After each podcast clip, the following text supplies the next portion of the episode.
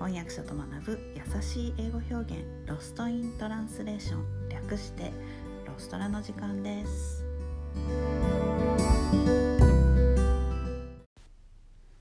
はい今日のレッスンは、えー金曜日世界の気になるニュースを英語表現とともにご紹介したいと思います、えー先日 BBC ニュースを見ていたらフィンランドの砂電池が紹介されていました。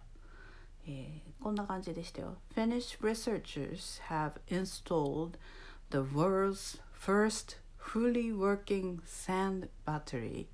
which can store green power for months at a time. えー太陽光発電やか風力発電で砂を500度に加熱して数ヶ月間貯蔵できるっていうなんか世界で初めてえー砂電池というものを、まあ、あの稼働させているというお話でした。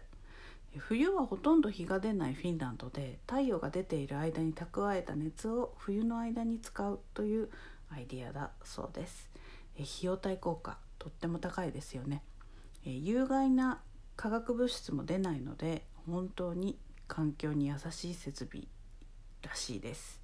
1台で、えー発電量8メガワット発電量というか、まあ、エネルギー量が8メガワット。小さい町の暖房はこれでいけたりするのかもしれません。町にある砂電池の熱でお湯を作りセントラルヒーティング暖房温水プールにも使われているそうです。ムーミン博物館のあるタンペレ市の職員も使われなくなった工場跡地への導入を検討中と聞きました。また熱を必要とする工場でも、えーニーズがあるんだそうです。Can be used to heat homes and offices and provide high temperature heat for industrial processes.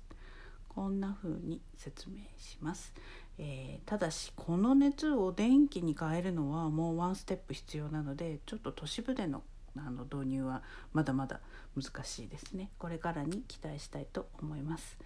遠くで作った電気を送電するのではなくて近くに安全で安価でエコな発電と蓄電それこそコスパ最高じゃないですか、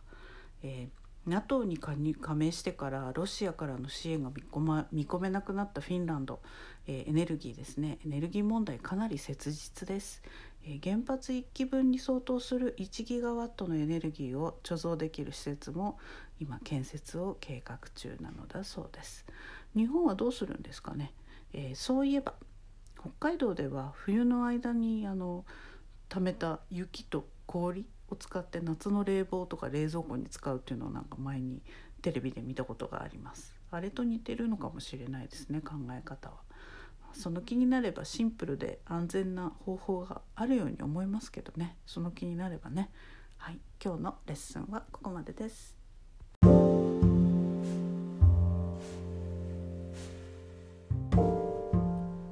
のポッドキャストのショーノートへのリンクは毎週水曜日に配信しているメルマガでお知らせしています、えーもっと詳しい情報を知りたい1週間分のサマリーを見て復習したいという方はぜひご登録ください、